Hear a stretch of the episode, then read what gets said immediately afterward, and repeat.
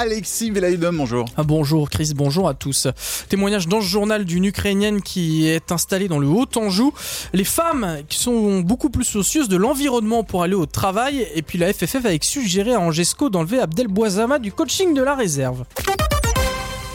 Et donc vous commencez par ces familles euh, ukrainiennes installées dans le Haut-Anjou qui envisagent difficilement un retour en Ukraine. Un témoignage aujourd'hui de Marina avec son fils euh, Nazar. Ils sont originaires de Tcherniv au nord de Kiev. Là-bas au début de la guerre, ils expliquent avoir assisté à des crimes de guerre de l'armée russe. La maman et son fils ont mis trois mois à quitter l'Ukraine. Aujourd'hui accueillis à Poincé, ils ont été aidés par l'association Salut à toi. Mais pour Marina, ce n'est pas le bon moment pour retourner en Ukraine. Mon cœur est en Ukraine et sera toujours en Ukraine. Mais je ne peux pas revenir en Ukraine parce que j'ai un fils et je veux protéger mon fils. Notre âme est toujours ukrainienne. Si c'était possible de revenir en Ukraine, ce serait un miracle. Ce miracle est possible si l'Ukraine rejoint l'Union européenne. Je voudrais dire merci à la France, merci aux Français et aussi à l'État qui a soutenu le financement de la guerre. Quand nous sommes arrivés en France, nous avons été comme les enfants de la France. Tous les gens nous donnaient beaucoup de soutien.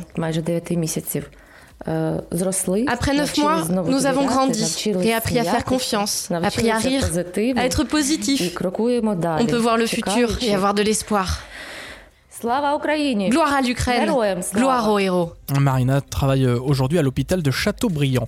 Les femmes beaucoup moins pollueuses que les hommes pour aller au travail. Résultat d'une étude de l'INSEE, elles utilisent moins la voiture et davantage les transports en commun ou la marche. Par exemple, à Angers, plus de 50% des femmes utilisent soit le vélo, la marche ou les transports en commun contre 40% chez les hommes.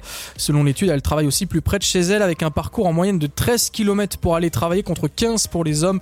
Les femmes travaillent aussi davantage à domicile. Alexis, on retourne sur les bancs de l'école. Et oui, Chris, avec les mathématiques. Je sais pas si c'était votre truc. Euh, pas du tout. Ouais, et bah, session de rattrapage. Cette semaine, c'est la douzième édition des semaines de la, des mathématiques, avec le thème mathématiques à la carte en Maine-et-Loire. Des écoles seront initiées au jeu d'échecs, il y a des jeux de cartes et un escape game. En Mayenne, les écoles se lancent des défis avec des problèmes à résoudre en lien avec le patrimoine local.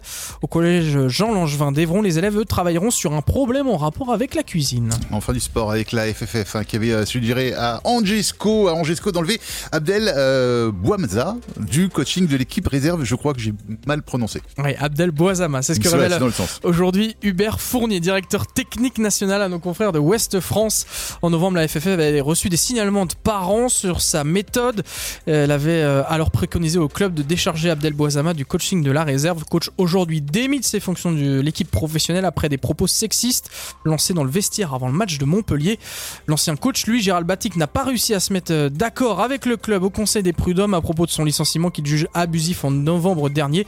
Il réclame 2 millions et demi. Une nouvelle audience est fixée le 6 décembre sur le banc dimanche. Donc, ça sera Alexandre Dujeu qui coachera l'équipe. Eh bien aujourd'hui, euh, ce sont les tonnerres, ce sont les orages, pardon, qui apportent donc des coups de tonnerre et de la pluie et beaucoup de nuages. Température 13 degrés au mieux sur le Haut-Anjou.